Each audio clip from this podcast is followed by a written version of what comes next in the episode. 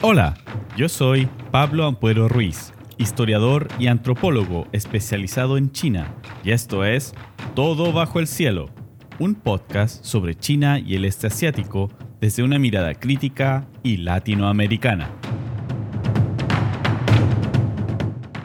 El día de hoy seguimos con nuestra breve revisión de la historia moderna de China.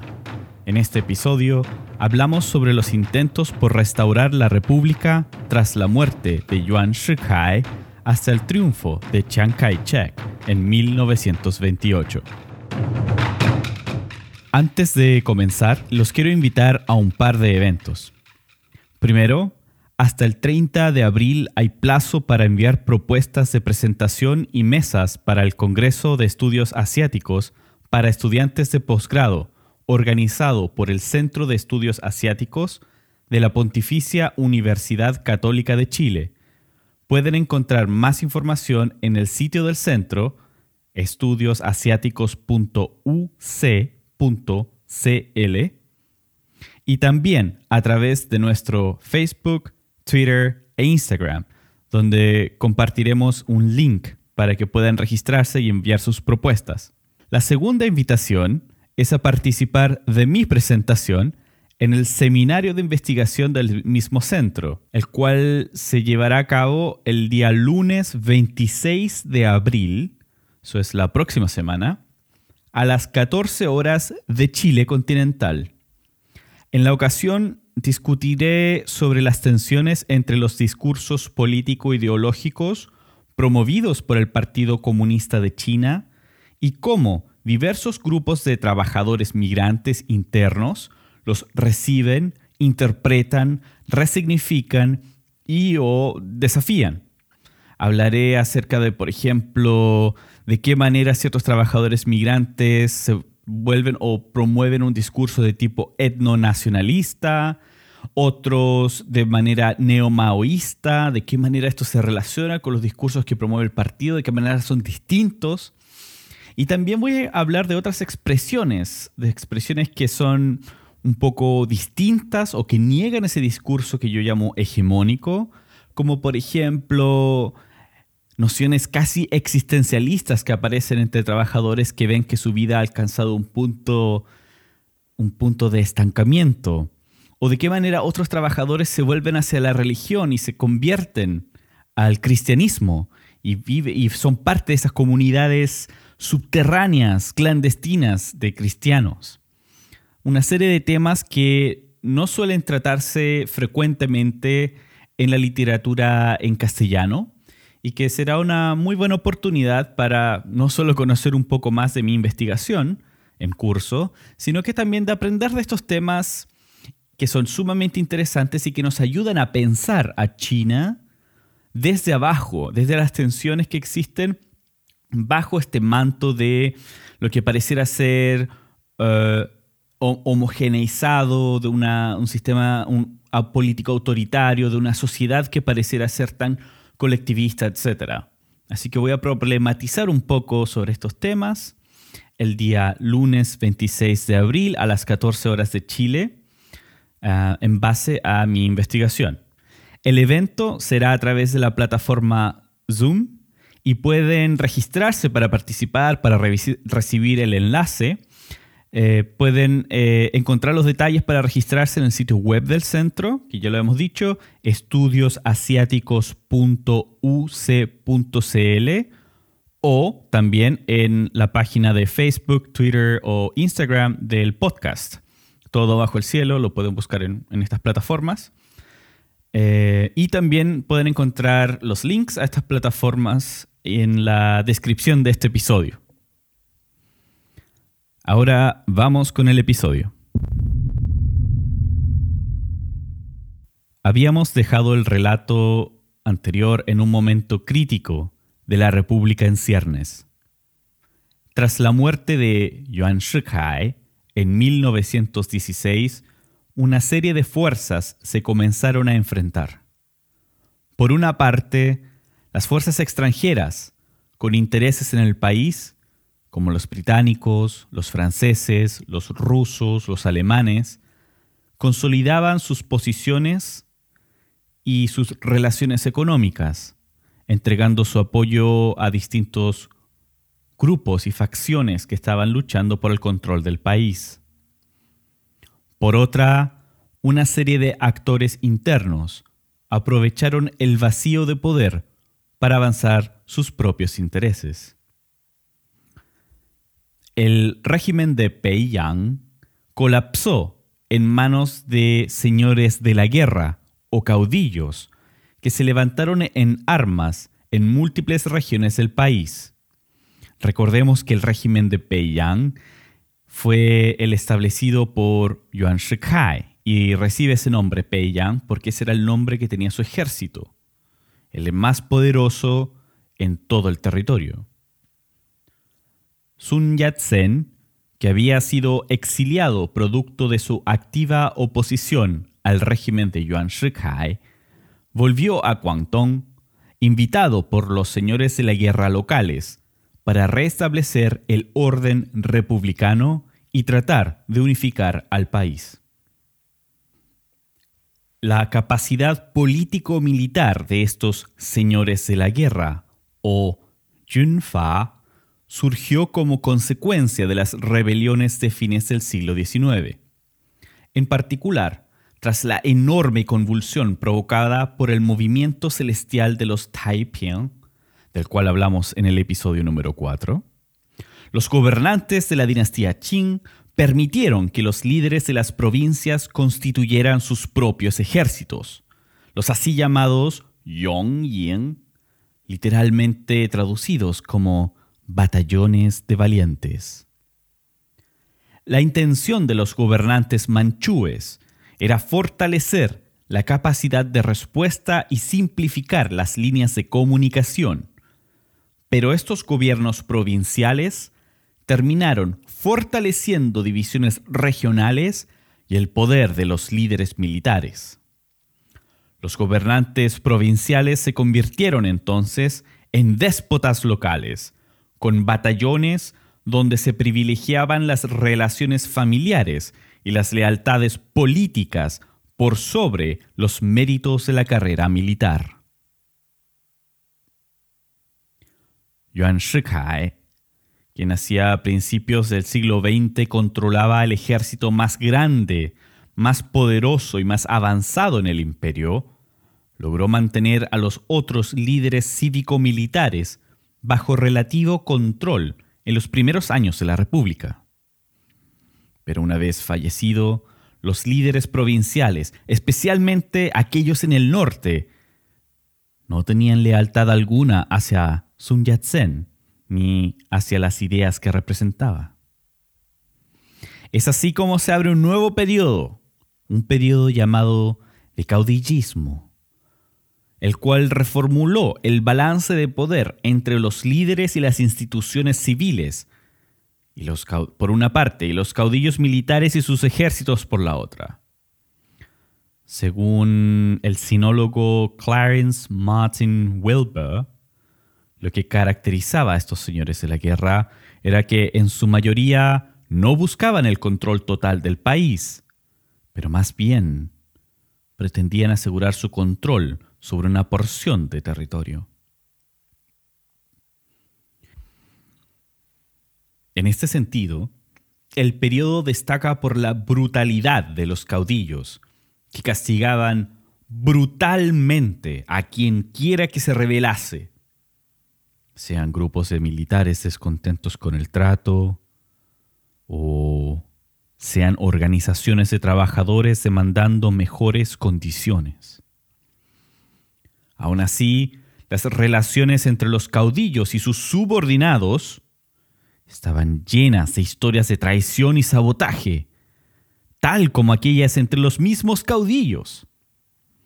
Solo para entregar un vistazo, en noviembre de 1925, Kuo Songlin, quien fuera el general del famoso mariscal Zhang Zuolin, el cual contaba con el apoyo de Japón para influenciar la política de la República de China desde las provincias que controlaba en el noreste, también el territorio también conocido como Manchuria. Pues bien, Guo Zongling se asoció con Feng Yuxiang, uno de los líderes militares, uno de estos caudillos que apoyaba la causa republicana de Sun Yat-sen, para rebelarse contra el mariscal Chang. Este levantamiento casi derriba al mariscal, quien se vio forzado a subir el el salario de sus soldados. A modo de crear un ejemplo,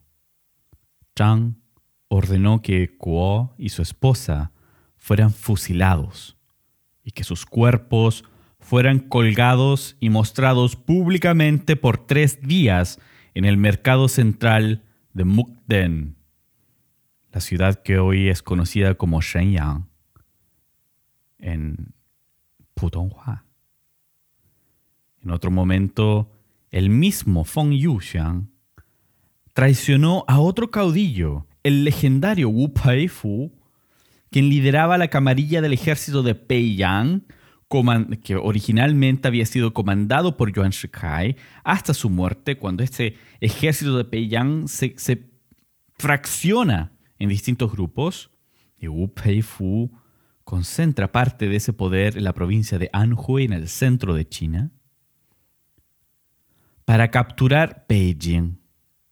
Sin éxito, esta eh, traición entre de Feng Yuxiang a Wu Peifu genera que Wu termine desilusionado, declarando que China era un país sin un sistema, donde la anarquía y la traición prevalecen, y donde traicionar a su líder se ha vuelto tan común como tomar el desayuno. Este tipo de política de alianzas, aunque parezca caótico, permitió que ningún caudillo en particular pudiera lograr el control total del territorio. Cuando un caudillo se volvía muy poderoso, el resto se tornaba contra él para impedir el establecimiento de una autoridad central. Entre 1916 y 1919, la relación militar fue relativamente cordial, donde cuando un señor de la guerra ganaba una batalla, éste proveía de asistencia para la recuperación de los cuerpos y para el retorno de los derrotados, frecuentemente permitiendo el paso, incluso el abastecimiento de trenes, para que pudieran volver a sus barracas. Pero con el paso del tiempo, el incremento de las tensiones, especialmente en la segunda década del siglo XX, las batallas se volvieron cada vez más brutales y las enemistades cada vez más radicales. Esto involucró la destrucción de infraestructura crítica, fundamentalmente la ferroviaria, y el sabotaje económico con consecuencias brutales para la población civil. Durante este periodo de 1916 hasta mediados de, 1920, el país estaba dividido entre dos grandes zonas de influencia.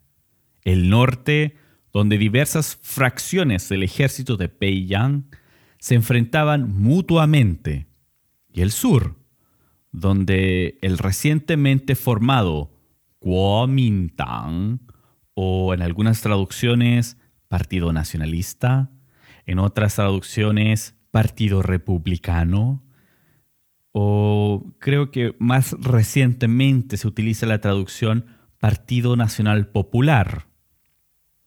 Pues bien, este partido trataba de unificar el territorio, pero no tenía la capacidad militar necesaria pero supo capitalizar las enemistades creadas por el ejército de Peiyang. El Kuomintang, que se formó en 1912, es, es la organización sucesora de la Tongmenghui, de la cual hablamos bastante en el episodio número 5. Pues bien, el Kuomintang comienza a vivir un proceso de militarización en respuesta a la actitud de los señores de la guerra. En septiembre de 1917, mientras en la Unión, en, en Rusia se está viviendo el proceso de los bolcheviques y la revolución, Sun Yat-sen fue declarado como generalísimo de la Junta Militar por la protección de la Constitución en la ciudad de Guangzhou. Cansado de la intervención de los caudillos en el sur, en 1918, Sun Yat-sen se fue nuevamente del país para buscar apoyo internacional. Sun Yat-sen la verdad es que era un líder civil muy importante, pero militarmente no tenía, no tenía un ejército propio, ni tampoco una formación que le permitiera controlar a otro. Por lo tanto, dependía mucho del consejo de los otros líderes militares, los caudillos, los cuales entre unos y otros no estaban de acuerdo. Este tipo de presión fue lo que motivó a Sun a salir de ese ambiente tóxico y dejarlo que se pelearan entre ellos, mientras él se concentraba en lo que era realmente excelente, que era buscar apoyo entre las poblaciones de chinos en el extranjero y la tarea diplomática de buscar reconocimiento internacional a su gobierno. Una vez que las tensiones entre los caudillos fueron resueltas, en 1923, Sun Yat-sen volvió a Guangzhou para retomar el liderazgo del gobierno constitucional. A esas alturas, Sun había logrado el apoyo de, nada más ni menos, de la Unión Soviética, a través de la Internacional Comunista, o también llamada Comintern, que recomendó la organización, la reorganización del Comintern, según los principios leninistas del centralismo democrático, del que hablamos en el episodio número 2, y el establecimiento de su propia fuerza militar. La Comintern, eh, en esta época, fomentaba la política de liberación de los pueblos y no veía una contradicción fundamental entre el Kuomintang y el Gongchantan o Partido Comunista de China, el cual fue creado en Shanghai en 1921, hace un siglo atrás, y del cual vamos a dedicar una serie de episodios para contar su historia en este centenario. Entonces la Comintern sugirió que ambos grupos, el Kuomintang y el Partido Comunista, suscribieran a la política del Frente Unido y trabajasen bajo una misma estructura. En conjunto entonces, Sun Yat-sen por el lado del Kuomintang y Li Ta-chao, uno de los líderes históricos fundacionales del Partido Comunista, coordinaron la formación de la Academia Militar de, en inglés se llama Huanpoa, Juan Po en uh, Putonghua, Huangpu, que es hoy en día un distrito de la ciudad de Guangzhou, la cual fue central para las campañas por la reunificación.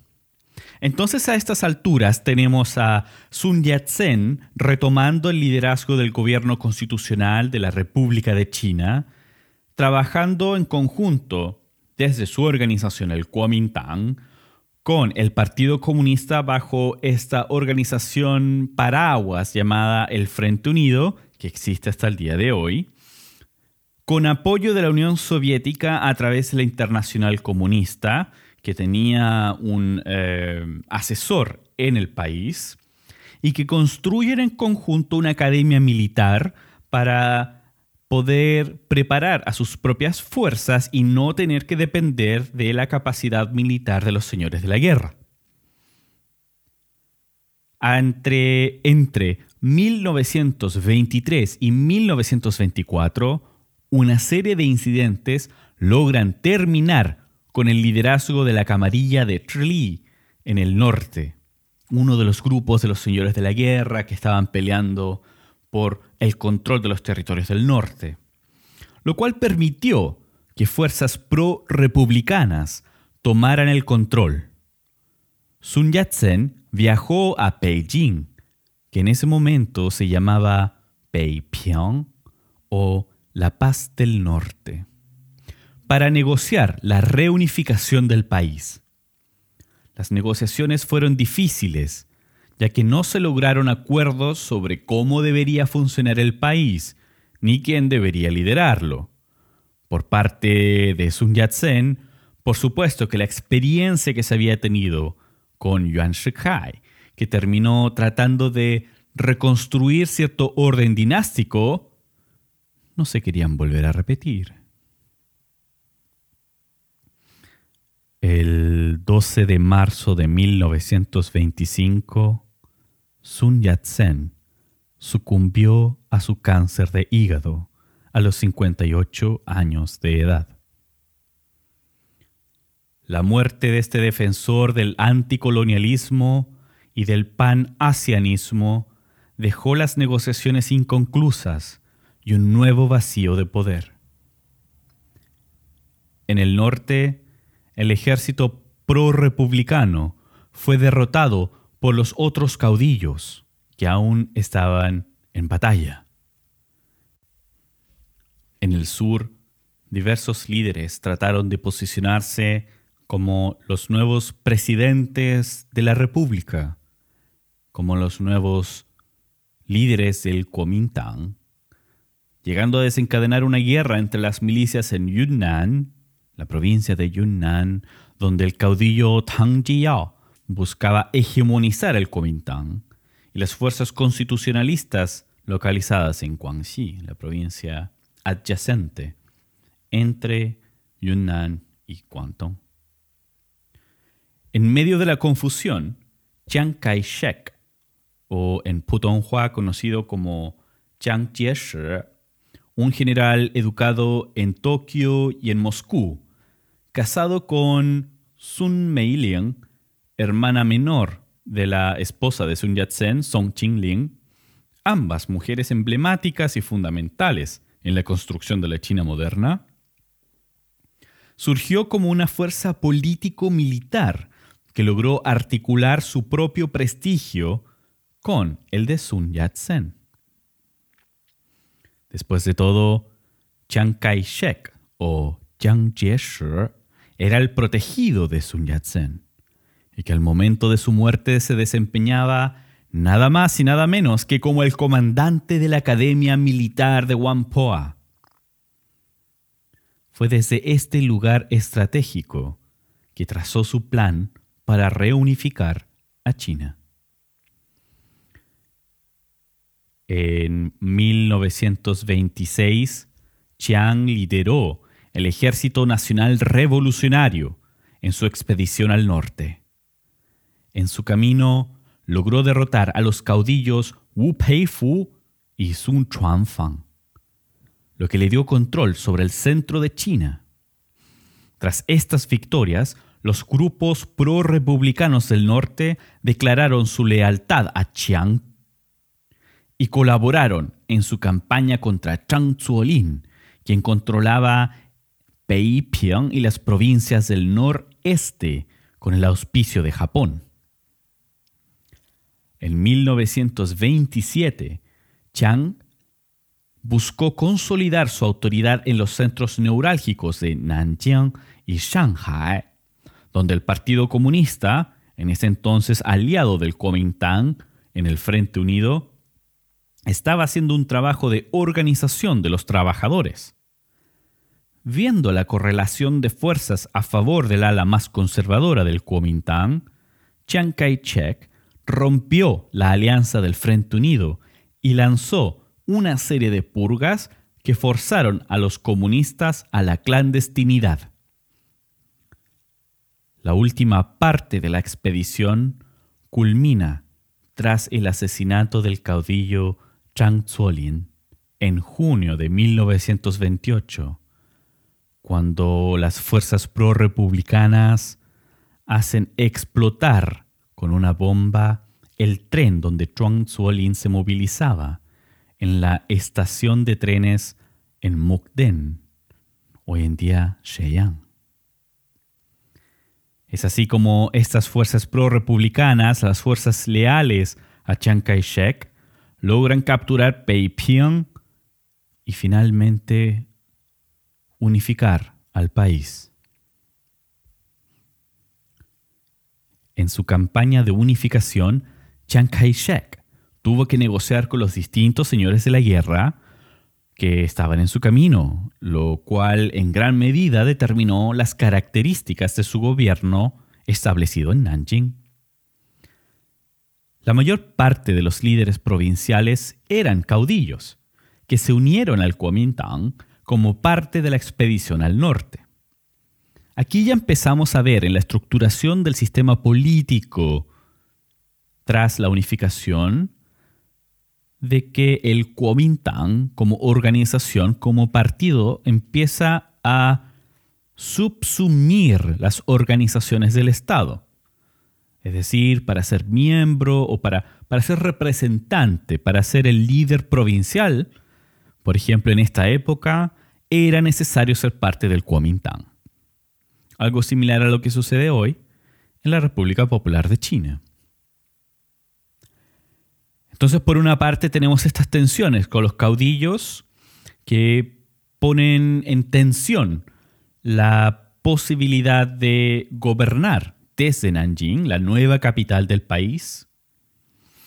Y por otra, tenemos a el Partido Comunista y otras fuerzas políticas activas en el periodo que permanentemente presionaban al gobierno de Chiang Kai-shek para hacer reformas para implementar un estilo de gobierno más democrático, ya que el liderazgo de Chiang era más bien de un estilo autoritario.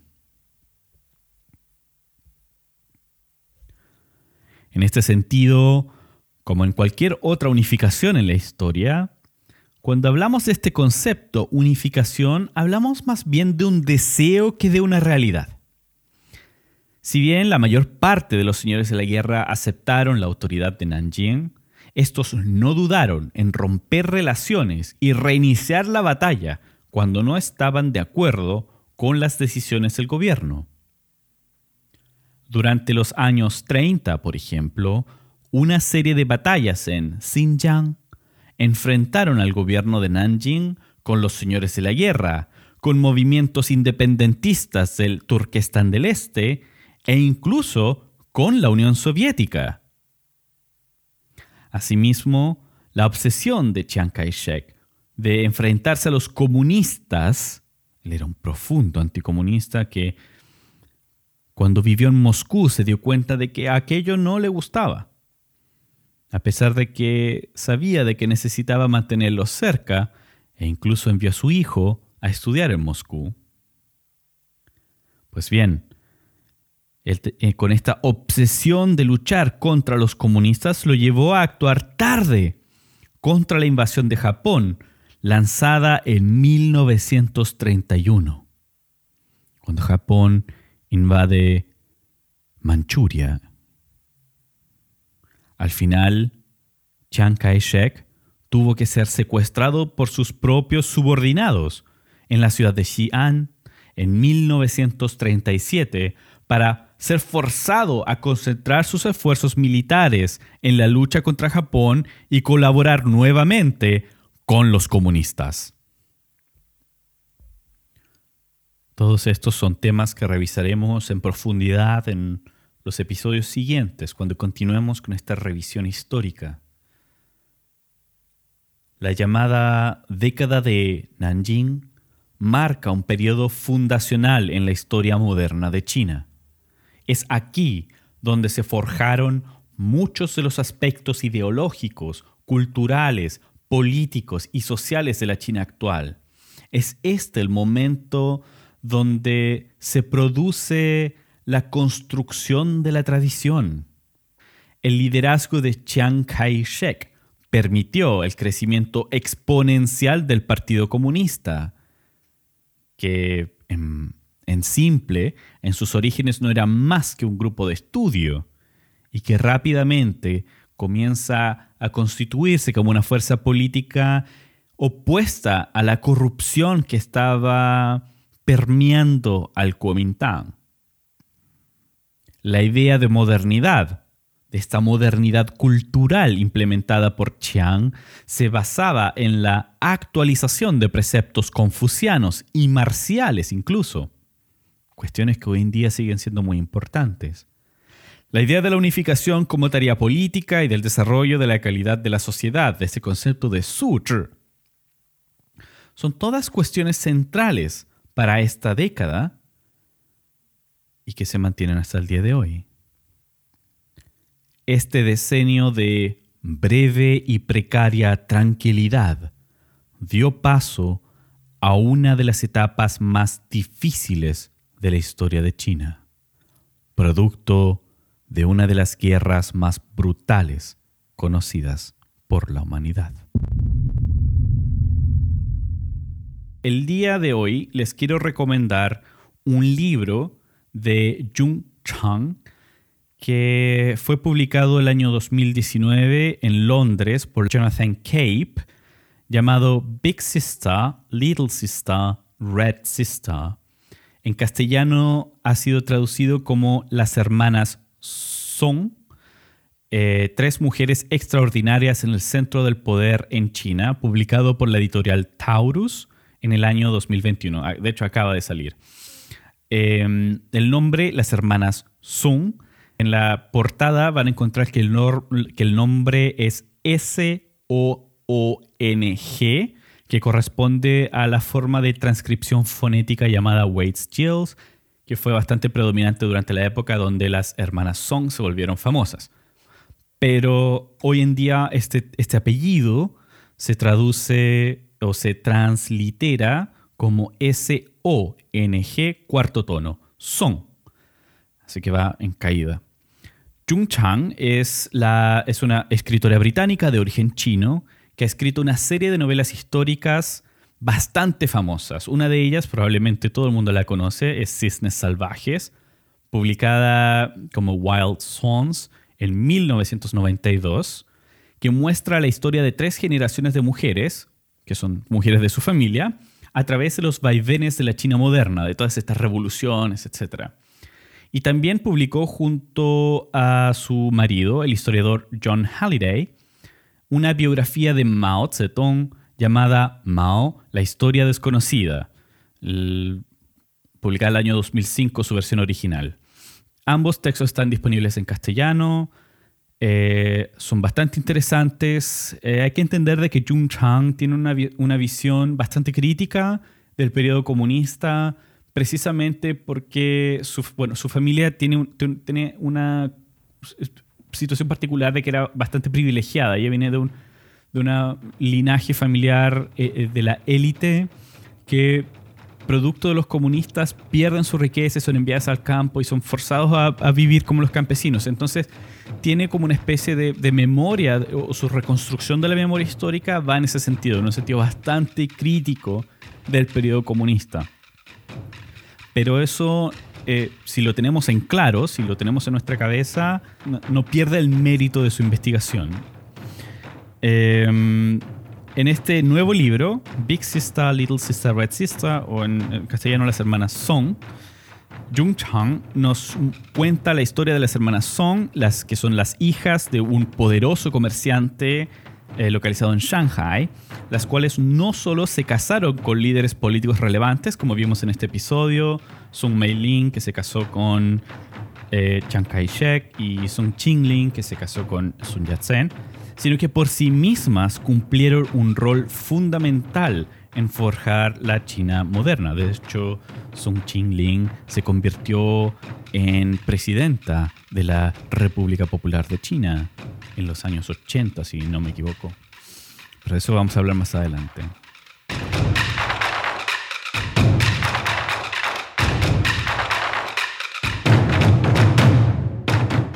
Eso es todo por hoy. No olvides seguir Todo Bajo el Cielo en Facebook, Twitter e Instagram. Allí podrás informarte sobre nuevos episodios y encontrar enlaces a nuestras recomendaciones. Si te gusta lo que hacemos, por favor déjanos un comentario donde sea que nos escuches y comparte nuestro podcast con tus contactos. Nos vemos la próxima semana. Chao.